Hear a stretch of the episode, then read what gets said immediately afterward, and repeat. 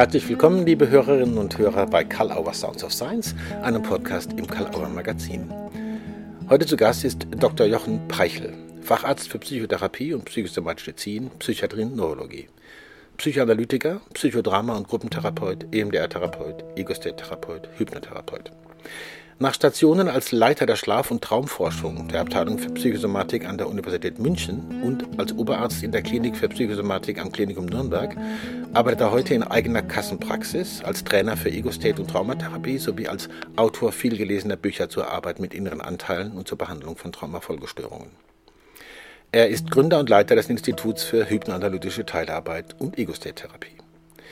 Wir sprechen bei Color Sounds of Science mit Jochen Peichel unter anderem über sein jüngst erschienenes neues Buch Jenseits der therapeutischen Beziehung, in dem er der Frage nachgeht, was in Hypnotherapie, hypnotherapeutischer Teilarbeit eigentlich wirkt und warum die Bedeutung der therapeutischen Beziehung neu gesehen werden muss.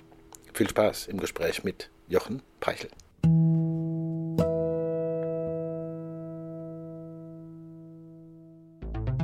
Wir müssen lernen, systemisch zu denken.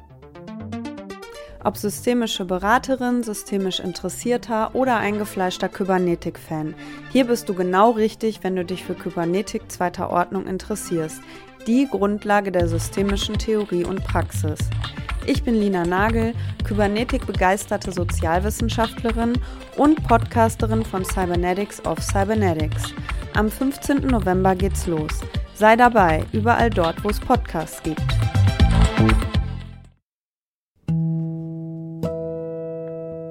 Ja, lieber Jochen Peichel, ich begrüße dich ganz herzlich zum Gespräch bei Karl Auer Sounds of Science und vorrangig vielen Dank, dass du dir die Zeit auch dafür nimmst. Hallo, grüß, grüß dich. Hallo, Matthias. Schön. Ja, äh, es gibt ein neues Buch von dir, wieder mal. du hast ja schon viel geschrieben. Äh, bei uns erschienen im Karl Auer Verlag Jenseits der therapeutischen Beziehung in der Reihe Hypnose Hypnotherapie. Und du gehst der Frage nach, was wirkt in Hypnotherapie und hypnotherapeutischer Teiletherapie, so sagt es der Untertitel.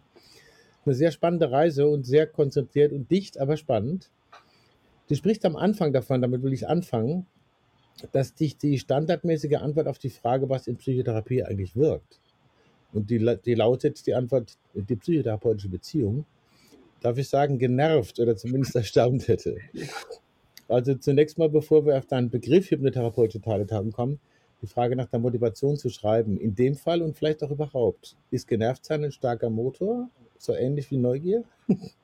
Ja, also äh, eigentlich eher Neugier. Das Genervtsein war so eine flops, flopsige, flapsige äh, Geschichte. Ja, aber so, ja. was, was, war es dahinter? Es war so, dass ich ja bis in den 80er Jahren sehr überzeugt psychoanalytisch gearbeitet habe. Ich war in München hatte dort eine Funktionsoberarztstelle, habe Traum- und Schlafforschung gemacht und hatte einen, einen Chef, Professor Ehrmann, der halt durchgedrungen durch äh, ein Psychoanalytiker war. Und da mhm. galt eigentlich nur die therapeutische Beziehung. Und ich mhm. habe mir dann äh, überlegt, als ich nach Nürnberg kam und dort hier eine Traumaabteilung am Klinikum aufgebaut habe, dass es eigentlich mehr sein muss, was wir den Patienten anbieten, als nur die Beziehung. Die ist nicht das Ziel, sondern das ist die Basis sozusagen. Wir müssen darüber hinaus schauen, wie wir den Patienten vor allem mit Traumafolgestörungen, wie wir denen helfen können. Und ich bin auf die Suche gegangen nach verschiedenen ähm, Therapiemöglichkeiten und habe dann gemerkt, dass es Modelle gibt in der Psychotherapie, die gar nicht so sehr auf die persönliche Beziehung alleine setzen und so eine mhm. Heilung und nach Erleben in der therapeutischen Beziehung anstreben, sondern die davon ausgehen, dass man durch die Therapie Prozesse im Gehirn aktivieren kann, die mhm. durch, zum Beispiel durch Trauma blockiert wurden. Also ich habe dann EMDR-Ausbildung gemacht und habe von der Frau Shapiro dieses Adaptive uh, Information Processing System kennengelernt, also dass das Trauma die ganz normale Informationsverarbeitung im Gehirn blockiert und dass man die durch Therapie wieder in Gang bringen muss. Und dass das ganz andere Methoden sind, als wenn man da jetzt eine positive Übertragungsbeziehung aufbaut und die deutet auf dem Hintergrund der Erfahrung des Klienten aus der Vergangenheit. Mhm. Oder ich habe dann von dualer Aufmerksamkeit gehört, dass es notwendig ist, sozusagen mit einer Seite von uns in der Traumaerinnerung zu sein und mit einer anderen Seite im Alltagsbewusstsein, also diesen Wechsel zwischen, was wir dann später vielleicht Lösungsorientierung und Problemtrance und Lösungstrance nennen würden. Mhm. Äh, je mehr ich da, mich damit beschäftigt habe, desto mehr bin ich so auf neurobiologische Dinge gestoßen. Und als ich dann bei Gunther Schmidt meine hypnosystemische Ausbildung gemacht habe, war er das eigentlich, der mich angeregt hat, immer auch noch das Ganze auf einer anderen Ebene mitzudenken, nämlich auf einer neurobiologischen Ebene. Und er hat mhm. ganz oft immer wieder Bezug genommen auf, er sagt, die moderne Hirnforschung. Und das mhm. hat mich dann angeregt, ganz viel dann in diese Richtung zu lesen und mich zu informieren. Mhm. Also das war Neugierde, die entstanden mhm. ist. Und dieses Genervtsein war eigentlich, dass ich den Eindruck habe, meine analytischen Kollegen haben für sich das so abgespeichert, das hilft, die therapeutische Beziehung und darüber hinaus müssen wir gar nicht nachdenken. Ähm, es war so ein Fokus, so ganz stark darauf fokussiert auf emotionale Neuerleben in der Therapie. Hm. So habe ich das gemeint. Okay, ja, ich, ich fand es einfach auch witzig, dass du da so klar warst, du gesagt hast, das gibt es halt manchmal auch, ja, als, als, als Motivation, wenn man es will, oder als Anfangsmotivation. Ähm, wir können ja in einem kurzen Gespräch nicht alles äh, besprechen, was du an Wirkfaktoren äh, und an Fragen zugespitzt hast und an äh, Richtungshilfen dargestellt hast, wie man damit umgehen kann. Müssen wir auch nicht, man kann es ja auch lesen. Aber ich werde mit dem Rahmen anfangen. Hypnotherapeutische Teiletherapie. Das muss man sich genau klar machen. Was fasst du damit ins Auge? Was ist wichtig an Teilekonzepten und was ist dabei wichtig an Hypno? Ja, ähm, also ich habe ja dann so beginnend 2003 beim Woldemar de Hartmann eine Ego-State-Therapie-Ausbildung gemacht. Mhm. Und es war immer so die Diskussion, ob die Ego-State-Therapie etwas innerhalb des hypnotherapeutischen Konzeptes ist oder sich sozusagen von dem abgrenzen lässt.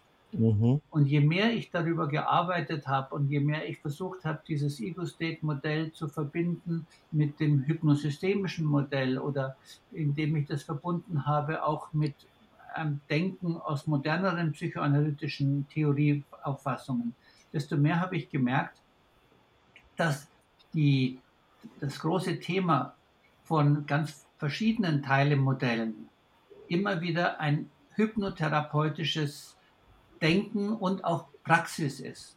Also mhm. ich, ich habe mir dann überlegt, es gibt wahrscheinlich so einen Oberbegriff äh, hypnotherapeutische Teiletherapie und darunter würde dann gehen ja, Ego-State-Therapie, aber auch das Seitenmodell von Gunter Schmidt oder mhm. Richard Schwartz, die IFS, die innere Familiensystemtherapie oder mhm. sogar Ellert Neinhüß mit seiner strukturellen ja. Dissoziationstheorie. Und ja. dass ich dann noch letztes Jahr bei Ellert äh, noch eine Ausbildung angefangen habe in inaktiver Psychotherapie, weil mich das total interessiert hat, auch seine philosophischen Hintergründe und alles, habe ich gemerkt, der arbeitet mit hypnotherapeutischen Konzepten, also mit Yes-Sets zum Beispiel oder mit Pacing und Leading. Das kommt ganz alles wörtlich vor. Und mhm. das hat mir dann Anregung gegeben zu sagen, also es gibt die große Familie, die ist hypnotherapeutisch und darunter mhm. gibt es halt verschiedene Spezialisierungen. Mhm. Mhm. Und die Arbeit ist nicht in der Übertragung und auch nicht mit der Deutung, sondern ist eigentlich eher ein ressourcenorientiertes Konzept, äh, wie wir es in der Hypnotherapie haben. Und das findet sich in all diesen ja, Teilemodellen wieder. Und deshalb habe ich mhm. gedacht, ja, das ist die große Überschrift. Ja? Mhm. Und du hast mich gefragt, ja, was sind denn die Tools sozusagen, die aus dem Hypno-Bereich da einfließen? Mhm. Und in all diesen Konzepten hatte ich den Eindruck, es geht immer um Lenkung der Aufmerksamkeit. Es geht immer darum, dem Patienten äh, zu ermöglichen, einen Schritt neben sich zu treten. Also auch dieses, dieses Beobachterposition, die ja ganz wichtig ist in der in der, in der Kybernetik zweiter Ordnung zum Beispiel, ja, mhm. Modell mhm. aus der Systemik das zu nutzen, dem Patienten zu ermöglichen, die Aufmerksamkeit weg von einem, äh, von einem problemorientierten äh, mhm. Abteil, Gunther würde das Problemtrance nennen, hin mhm. zu einer lösungsorientierten zu, äh, zu ermöglichen. Und das finde mhm. ich in all den Konzepten wie genauso die Ressourcenaktivierung oder diese Fokussierung auf Kompetenzen. Ja? Mhm. Und was sonst noch ganz übergreifend über diese ganze hypnotherapeutischen Modelle sind, ist meines Erachtens, dass wir die, dass wir die Problemlage, die Problemtrust aktualisieren, aber nicht dabei stehen bleiben, sondern dass wir in einem nächsten Schritt hypnotherapeutische Möglichkeiten haben, also Neuerfahrungen zu schaffen. Also zum Beispiel Reise in die Zukunft, dass man aus der Zukunft einen Blick zurückwirft oder, mhm. oder alternative Lösungen andenkt oder fantasiert. Also all das hat mich sehr überzeugt davon, dass diese Teilemodelle, die ja sehr modern, modern sind momentan, dass die mhm. alle auf einer Sockel, auf einem Fundament ruhen, die eigentlich hypnotherapeutisch ist. Mhm. Finde ich eine wirklich wichtige oder spannende Entdeckung. Ich bin ja da nicht der Experte, aber das ist ja auch das Dankenswerte an dem Buch, aber auch bei anderen äh, von dir, diese wirklich weit zu gucken, was hat denn da was miteinander zu tun ja. und sich da wirklich auch ein bisschen genauer äh, auskennen zu helfen, um zu wissen, wie arbeite ich jetzt eigentlich und was fehlt mir vielleicht noch, wie gehe ich noch weiter. Ja, also das ist das Spannende auch, dadurch, dass ich ja fast in all diesen Modellen mich selber ausgebildet habe oder ausgebildet wurde, habe ich mhm. natürlich eine gute Möglichkeit, so einen Überblick zu haben. Mhm. Und in den Seminaren, die ich mache, die ich anbiete, versuche ich ja genau den Leuten zu vermitteln, was ist denn passgenau für euch? Ja. Ähm, ich habe es bei Gunther in Heidelberg ein Seminar gemacht, das hieß Ego States, Seiten, Parts und Co. Was passt für mich für meine, für meine Praxis? Mhm. Da saßen Leute, die sich entschlossen haben, noch ein Teilekonzept zu lernen, die aber nicht gewusst haben, was passt zu der Grundorientierung, die ich habe. Mhm. Ja? Mhm. Und, und das, das finde ich sehr hilfreich für, die, für mich, das den Leuten mitzuteilen, weil mir es total Spaß macht, aber die Leute sagen, ja, jetzt bin ich besser orientiert. Du hast es vorhin schon angesprochen, Systemik, da kommen wir natürlich in einem Karl-Auer-Interview sowieso nicht drum rum. Ja, klar. Entschuldigung, ich fand es sehr interessant. Seid ihr da? Wirkfaktor aus systemischer Sicht, und da zitierst du den Günter Schiebeck, äh, Schiebeck, sorry, Schiebeck. Äh, beim ersten Regenreiches-Kongress, äh, muss da mal gesagt haben, es wirke nicht die Beziehung, sondern der Klient. Und von dort her weißt du aber etwas, auf etwas hin, was irgendwie fehlt. Ja? ja. Aber eine interessante Nuance einführt. Ich sag's mal so, wie ich es verstanden habe. Die Einschätzung des Klienten, die Qualität der Beziehung zum Therapeuten betreffen. Ja. Woran merkt man das? Erkennt man das? Wie berücksichtigt man das? Ich weiß, das ist eigentlich eine sehr große Frage, aber vielleicht kannst du es umreißen. Ja. ja. Ähm, also das war das nächste große Erweckungserlebnis, würde ich jetzt sagen, von Günter mhm. Schiebeck. Mhm. Ähm, bei euch, ich war bei dem Kongress, 2014 war das ja in mhm. Heidelberg, mhm. und er stand da auf der Bühne und hat so wie aus der Hüfte geschossen, einfach ins Publikum geschleudert, was wirkt in der Psychotherapie? Und dann kam der Satz, auf keinen Fall nur die therapeutische Beziehung. Und da bin ich natürlich schon in Deckung gegangen, dass ich gedacht habe, wow, ja, auf keinen Fall. Der ist aber wirklich überzeugt, der Mann. Mhm, mhm, und dann habe ich mir den Vortrag angeguckt und seine Charts angeguckt und habe dann auch wieder angefangen zu lesen und zu äh, studieren und habe dann von Duncan eine Arbeit gefunden, 2013, wo der eine riesige Untersuchung gemacht hat äh, über die Wirkfaktoren, also die spezifischen und die unspezifischen Wirkfaktoren in der Psychotherapie. Mhm. Und da gibt es, ich habe in dem Buch dieses äh, Schema auch drin, da gibt es also so zwei verschiedene Kreise und der eine Kreis, da steht 86 Prozent, das sind Klienten und Lebensfaktoren, die mit dem Therapeuten erstmal gar nichts zu tun haben. Mhm. Und 14 Prozent, das sind Behandlungseffekte. Und von den 14, die hat er noch aufgegliedert. Ich glaube, es waren dann 28 Prozent auch noch die therapeutische Beziehung. Aber mhm. eigentlich etwas, was eher randständig ist und wo man eher sagen kann, das ist die Grundbedingung, dass überhaupt etwas sich verändern kann äh, und nicht das alleinige Ziel, in dieser Beziehung etwas verändern zu wollen. Und er mhm. hat dann versucht aufzuzählen, was es da so ist im Leben. Ich komme gleich aber auf deine Frage gleich zurück. Ja, ja, klar. Das waren vor allem Dinge, was kann der Patient aus der Therapie mitnehmen und in sein Leben integrieren? Weil es kann ja, man kann ja wunderbare Interpretationen und Deutungen machen, man kann wunderbare Traumreisen machen oder wunderbare Ideen schöpfen, wie das Leben sinnvoller gestaltet werden kann, wenn die Lebenswirklichkeit des Patienten eine völlig andere ist. Mhm. Ja, also ich das glaube ich, was Gunther gemeint hat mit dem, dass wir eigentlich so Menükellner sind, die dem Patienten ein, ähm, ja, ein Menüblatt anbieten und er selber auswählen muss. Also wir, mhm. wähl, wir, wir, wir bieten Realitäten, Realitätskonstruktionen an. Das sind natürlich unsere, die entstehen ja in unserem Kopf, aber wir bieten die an als, als ein Versuch, die Leerstelle beim Patienten, die er nicht gefüllt hat, vielleicht mit Probeweise mal zu füllen. Und dann muss er sehen, wie er das in seinem Leben umsetzen kann. Ja? Und so hat der Schippeck in dem Vortrag also mehrere Sachen ange, ähm, ja, angedeutet und das hat mich, mich sehr überzeugt und kam dann auch zu dieser Frage, äh, wie ist denn die Qualität? Und das war eine spannende Untersuchung, ähm, nämlich mh, es kommt sehr darauf an, wie sehr ich als Therapeut in der Lage bin, mich in das Denksystem und in das Sprachsystem des Patienten äh, Joining In zu machen, also äh, ein, ein, mich einzu, äh, einzuklinken. Und deshalb hat es ja ganz viel mit Ideal, Ideolektik zu tun. Ne?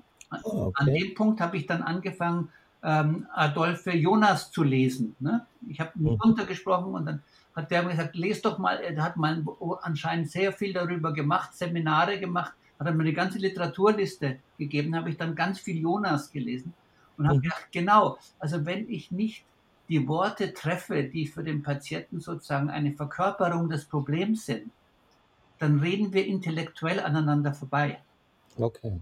Mhm. Also das ist zum Beispiel, wenn der Patient sich gemeint fühlt, wie er es einschätzt, wie ich ihn verstehe. Das ist mhm. zum Beispiel ein, etwas, was ganz wichtig ist. Und das Zweite ist, Psychotherapie hat ja, ist auch ein Ritual. Und diese Rituale, die ich anbiete, die müssen aus der Lebenswirklichkeit des Patienten stammen. Ja, ich mhm. kann nicht einem Manager bei Siemens hier anbieten, irgendwas Esoterisches, was er machen soll. Ich habe mal eine Supervision gehabt, da sagte die Kollegin zu mir, ja, aber ich sage, was, was empfehlen Sie denn dem Patienten? Dann sagt er, ja, in den Wald zu gehen und Bäume umarmen. Dann habe ich gedacht, ja, also das ist wahrscheinlich nur eine sehr eingeschränkte Klientel, die mhm. das machen wird. Wir brauchen einfach Angebote, Rituale, Dinge, die in der Lebenswirklichkeit des Patienten verankert sind. Ja? Mhm. Was zum Beispiel. Und mhm. das Letzte, was ich noch, mir noch ausgedacht hatte, als ich das gelesen habe, war, ich habe von Grave 2006, glaube ich, war das in Arbeit gelesen, was wirkt in der Psychotherapie. Und dann ja, genau. hat er untersucht, äh, obwohl Problemaktualisierung bei Grave ein ganz wichtiger Faktor von, äh, von Psychotherapie ist, äh, ist es so, dass er und Langzeituntersuchungen gemacht hat, dass die Therapeuten, die mehr ressourcenorientiert gearbeitet haben und Ressourcenaktivierung gemacht haben, letztendlich erfolgreicher waren, die äh, Problemaktualisierung gemacht haben. Ja. Hm. Und denke ich, all dieses zusammen heißt, ich muss mich als Therapeut voll einstellen auf die Lebenswirklichkeit des Patienten. Und Milton Erickson hat mal gesagt, fällt mir gerade ein, wir müssen für jeden Patienten eine neue Therapie erfinden. Mhm. mhm das ist zwar mhm. sehr anspruchsvoll, aber letztendlich läuft es, glaube ich, auf die Sache raus. Und mhm. das meint, und dadurch fühlt sich der Patient dann verstanden und schätzt die Beziehung zu uns als nicht eine abgehobene Seifenblase ein oder mhm. intellektueller Überflug, sondern mhm. dass wir verbunden sind mit seiner Lebenswirklichkeit und deshalb Ideolektik, deshalb Sprache finden, die der Patient spricht, die Symbole, die er benutzt und so weiter und so fort. Das fand ich jetzt einen ganz wichtigen Dreh, um das, um das ein bisschen konkreter zu kriegen.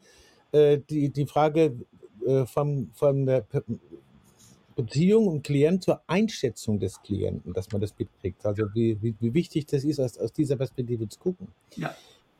Ich greife mir noch zwei weitere raus, ja. von, von dem, was ich gerade ausgewählt habe.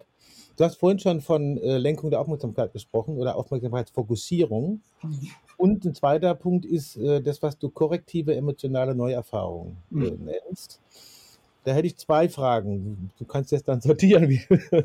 das eine ist, äh, was unterscheidet eine Neuerfahrung von einer korrektiven Neuerfahrung? Das fände ich schon nochmal interessant zu gucken, was oder gibt es irgendwas Definitorisches zwischen korrektiv und neu? Mhm.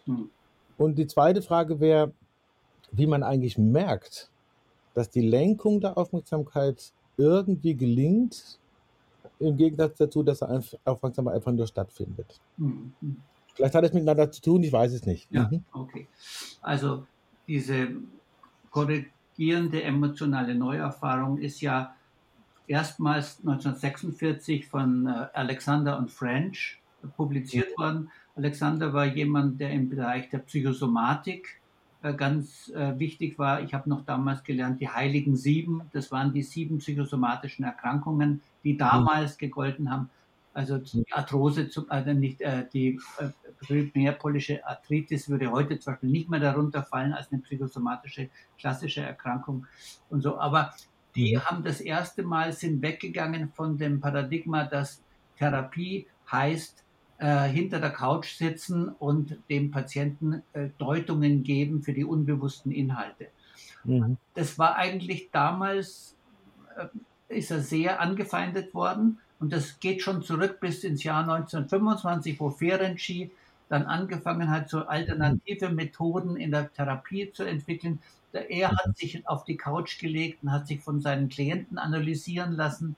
Also der hat einfach das aufgelöst, diese eher mhm. intellektuelle und äh, wissenschaftliche Idee von Freud, ja, der ja von, der von, ähm, der eigentlich die Psychoanalyse ja auf ein wissenschaftliches Fundament stellen wollte und mhm. hat eher in so eine emotionale Nähe und Übertragung mit dem Patienten gearbeitet und wollte, dass der Patient etwas Neues erlebt in der Therapie, für die für die Restriktionen oder für die ähm, unerfüllten äh, Beziehungswünsche, die mhm. da waren. Mhm. Mhm. Und so zog sich, wenn durch die Geschichte der Psychoanalyse zogen sich immer die abstinenten Deuter und die die Beziehung angeboten haben. Also Ferenczi, Balint, all mhm. diese Namen, dann später Alexander und French, also das zog sich durch die ganze Psychoanalyse und ich weiß noch, in meiner Psychoanalyseausbildung war das immer so, dass man entweder man sein Herz eher schlug, mit dem Patienten eine gemeinsame Neuerfahrung zu machen in der Therapie oder die sachlichen Distanzierten, um die eher um eine intellektuelle Einsicht, um, um die Wahrheit der Deutung mhm. zu mhm. Und das hat mir mhm. damals immer schon nicht gefallen. Ich war immer auf der Beziehungsseite mehr zu Hause. Mhm. Das ist etwas, wenn man fragt, was wirkt neben der Übertragung oder was wirkt neben der Beziehung, dann werden sie sagen, ganz viele auch heute sagen, Psychoanalyse ist ein gemeinsamer Tanz. Diese intersubjektive Psychoanalyse, die wir heute haben, die würden sagen, der Patient und der äh, Therapeut sind in einem subjektiven Tanz miteinander von Übertragung gegen Übertragung. Also das ist schon sehr viel mehr in die Beziehungsebene gebracht. Ja? Okay. Gut. Mhm. Aber ich habe Psychoanalyse nicht weiter verfolgt. Ich mache auch keine mehr seit vielen, vielen Jahren. Bin ja mehr mhm. in die hypnosystemische Therapie gegangen. Mhm. Mhm. Neuerfahrung, das wollte ich davon abgegrenzt wissen, ist was anderes. Also nochmal zusammengefasst, ähm, die Lenkung der Aufmerksamkeit hin in der Therapie als zu in eine wieder ein Neuerleben von etwas, was im Leben des Patienten nicht genügend angeboten war, also mütterliche Nähe, Empathie, äh, hm. in der Beziehung etwas nachreifen. Das ist gemeint mit äh, emotionale Neuerfahrung. Also die Emotion, da ist im, Vorder im Vordergrund, Emotion heißt in dem Fall angenommen sein, gemocht sein, also wie eine Art Liebesbeziehung. Psychoanalyse mhm. als Liebesbeziehung. Das haben die beiden gemeint. Mhm. Jetzt zu der Neuerfahrung. Ja? Also ein Kernstück dieses Buches ähm, ist ja diese Kohärenztherapie. Ja? Mhm. Und da bin ich drauf gestoßen vor einigen Jahren auf ein Buch. Ähm, das Buch heißt ähm, Schlüssel, äh, Schlüssel zum emotionalen Gedächtnis, ganz genau. Das ist von Bruce Ecker und äh, Laurel Howley und Robin Titschik. Und die haben ein Modell vorgestellt, was in Deutschland ganz wenig rezipiert wird, nämlich okay. eine Idee vorgestellt, wie man eine Gedächtnisrekonsolidierung machen kann. Mhm. Das hat mich deshalb interessiert, weil ich mir überlegt habe, was verändert eigentlich eine traumatische Erinnerung? Was muss passieren, damit eine Erinnerung an ein Trauma sich abschwächt? Und da haben die Gedächtnisforschung gezeigt, wenn ich eine Erinnerung aus dem Gedächtnis aufrufe, die gibt es ja nicht dort als Matrize, als Vorlage, als Foto, als Bild, als Video aus der Videodatei, was dann abgespult wird, sondern die wird ja über ganz viele Assoziationsfelder und Verknüpfungen konstruiert in der Gegenwart, die Erinnerung. Also Erinnerung ist immer gegenwartsbezogen und das ist mhm. wie die alte Konserve aus der Vergangenheit. Und mhm. wenn die dann gegenwartsbezogen konstruiert wird und angeguckt wird, dann wird sie wieder abgespeichert. Ja, dann mhm. sie wieder ins Gedächtnis kommen. Das machen die Träume. Die REM-Phase in den Träumen ist so eine Gedächtniskonsolidierung. Da wird das ins Langzeitgedächtnis eingespeichert. Mhm. Und dann habe ich gelernt, in dem Moment, wo die Erfahrung äh, äh, erlebt wird, neu erlebt wird, wird sie mit dem Kontext, in dem sie erlebt wird, abgespeichert. Mhm. Das heißt, wenn ich in einer sicheren Umgebung mit einem Therapeuten, der mir zugewandt ist, eine traumatische Erfahrung wie eine Vergewaltigung noch einmal mich ähm, das nochmal erinnere, die mhm. Bilder, die Gedanken, die Gefühle, die Körperempfindungen aufsteigen lasse mhm. und der Therapeut mich begleitet und mir zu, äh, zu verstehen gibt, es war schlimm, aber es ist vorbei und es ist vorbei, nicht aber, sondern und es ist vorbei, mhm. dann wird diese Erfahrung von der Gegenwart mit abgespeichert in dem Erinnerungsnetzwerk. Oh, okay. Das heißt, das nächste Mal wird das wieder erinnert, aber dann schon abgeschwächt, weil es gleichzeitig mit einer positiven Erfahrung abgespeichert wurde, dass es nicht so schlimm ist und in der Gegenwart man überlebt hat. Mhm. Hm. So, das wusste ich. Und dann bin ich auf die Suche gegangen, ob es Therapiemöglichkeiten gibt, dieses Neuabspeichern äh, nochmal in eine Struktur zu fassen. Und da bin ich auf, diese, auf diesen Bruce Ecker gestoßen mit dieser Kohärenztherapie. Und mhm. vielleicht kann ich da ein paar Sätze dazu sagen, um was es ja, geht. Gerne. Weil ja. das finde ich, das ist etwas, was für die gesamte hypnotherapeutische Arbeit sinnvoll ist und leider bisher noch wenig rezipiert ist. Mhm. Also, mhm. ähm, das erste ist, dass die keine Antisymptomposition haben, wie ganz viele Psychotherapien, die sagen, die Symptome in der Antisymptomposition würden wir sagen, die Symptome sind sinnlos und die müssen weg und die sind irrational und ich muss alles tun, damit die Symptome endlich weggehen. Mhm. Das haben wir aber in der systemischen Therapie nicht. Im systemischen oder hypnosystemischen haben wir eigentlich eine Pro-Symptom-Position. Wir sagen ja, ich hab, weiß noch, bei Gunther habe ich den Leitspruch gelernt, das Symptom ist nicht das Problem, sondern die Lösung für ein Problem. Mhm. Wenn ich also in der Systemik die Idee habe, dass Symptome nicht irrational sind oder sinnlos, sondern sinnvoll, mhm.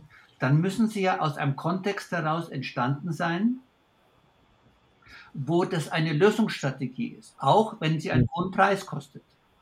Mhm. Das heißt, dieser Bruce Ecker sagt erstmal, wir gehen an Symptome, die Patienten heran, als eine Lösungsstrategie. Eine Lösungsstrategie von was? Warum haben die denn Symptome? Mhm. Weil die Muster abgespeichert haben, äh, Muster, die sie in, in der Kindheit vor allem als Erfahrungen, als Gefühle, Gedanken Körperempfindungen abgespeichert haben.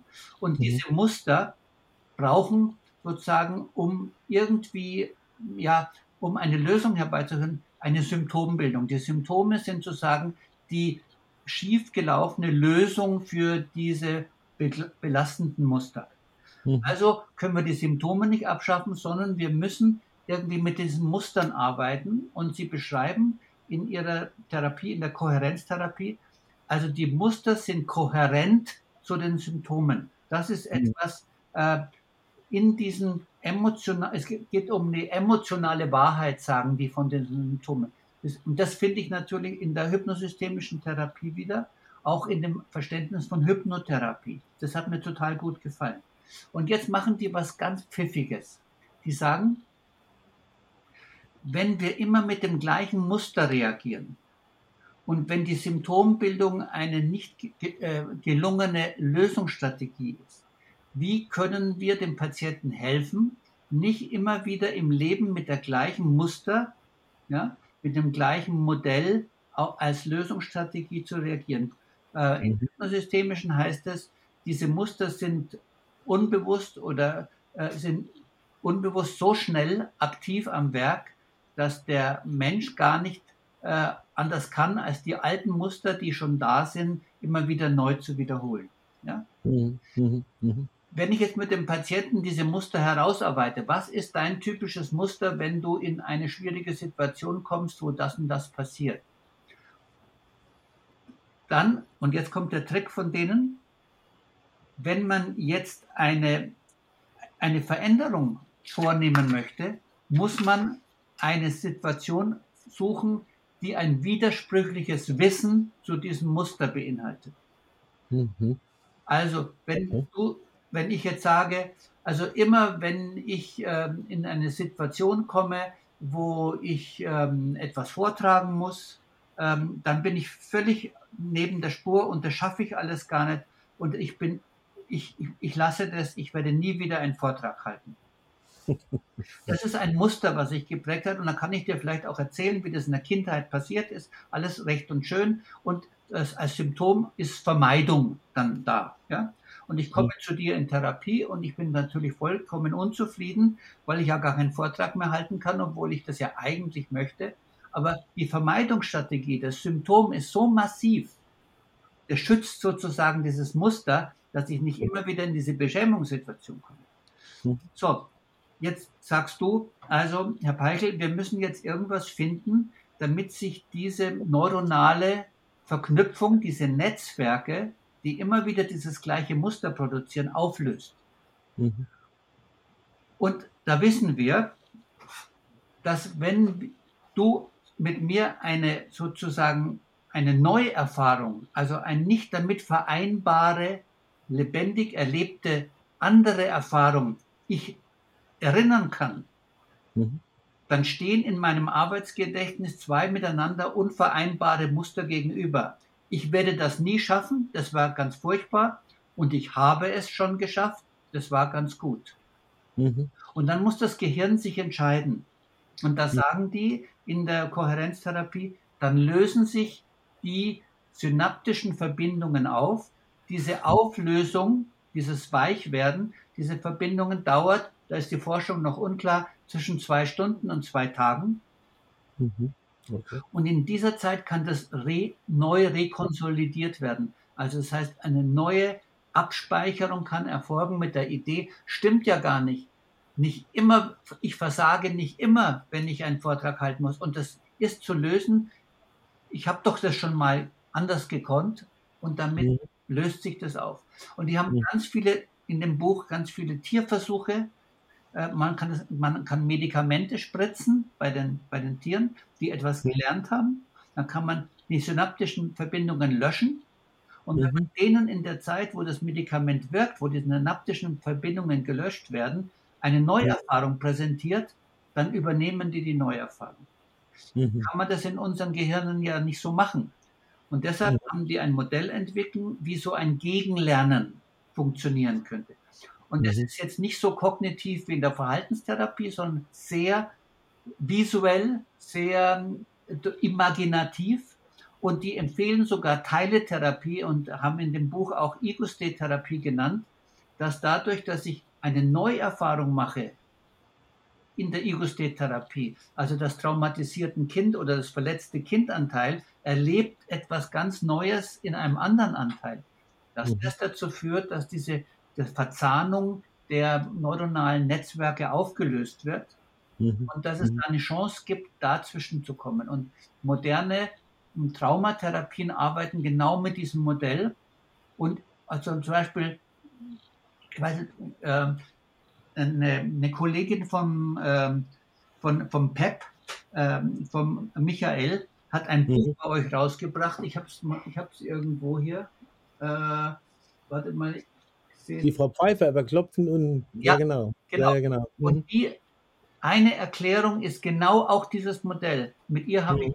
ich äh, äh kommuniziert und wir haben mhm. zu ihr gestellt, ich glaube, wir sind die, erst mit der einzigen äh, Fans von diesem Kohärenzmodell, weil sie auch das Klopfen erklärt, genau über diese Auflösung der synaptischen Verbindungen.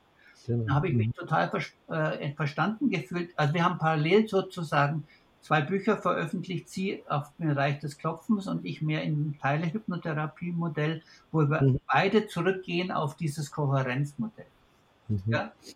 Das Gut, dass du das jetzt erwähnst, dann können auch die äh, Zuhörerinnen und Zuhörer, die auch vielleicht beide Bücher kennen oder eins noch nicht, wirklich mal diese Verbindung und das vielleicht ein bisschen verbreiten. Von Antonia Pfeiffer und von dir, genau. Jetzt zu deiner Frage mit der Aufmerksamkeitsfokussierung. Ja? ja genau ja. das ist dann natürlich die Aufmerksamkeitsfokussierung. Weg von diesem Muster, was immer wieder zuschlägt, ja, mhm. ganz, ähm, ganz unbewusst sozusagen, unkontrollierbar, weg mhm. auf die Ausnahme. Und das haben wir in der Hypnotherapie ja aus. Auch indem, mhm. wenn wir in der hypnosystemischen fragen, wo ist es denn mal gelungen? Oder stellt ja. mal eine Situation vor, wie es gelungen ist oder zu sagen, was bräuchten Sie denn in diesem Moment, wo Sie so mit Ihrem Chef aneinander geraten sind? Wo, was bräuchten Sie denn für eine, ja, da hätte ich mehr Gelassenheit gebraucht. Und dann sagst du in der Hypnotherapie, ja, wo haben Sie das denn schon mal gehabt? Erinnern Sie sich an eine Situation, wo Sie ganz gelassen waren? Ja, das habe ich auch gehabt. Und dann gehst du ganz intensiv in dieses Gefühl hinein, lässt es spüren, körperlich, die Gedanken dazu im Körperempfindung. Dann sagst du, und jetzt gucken Sie mal darüber, wenn Sie sich dann nochmal sehen mit Ihrem, mit Ihrem Chef. Wie geht es Ihnen denn jetzt, wenn Sie die Gelassenheit haben? Das ist genau das, also die Umfokussierung, die Aufmerksamkeitslenkung dort, wo eine Lösungsstrategie gelungen ist. Hm. Großartig. Ich könnte gut gefallen, also was ich da gelesen habe. Ne? Mhm. Ich muss jetzt noch, obwohl es fast zu spät ist, aber ich will das Fässchen noch aufmachen, wobei es eigentlich kein Fässchen, aber du berührst eben auch das, neben vielem anderen.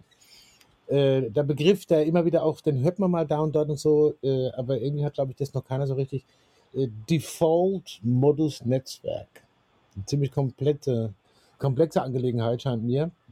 Und führt dann nur noch Entropie ein dabei. Mhm. Äh, Geht es um Ordnung, Unordnung, Neuordnung. Das sind ja auch Dinge, die du jetzt auch schon sozusagen angedeutet hast oder, oder auseinandergelegt hast. Äh, was ist denn da so bedeutsam an den Untersuchungen zu diesem Default-Modus-Netzwerk?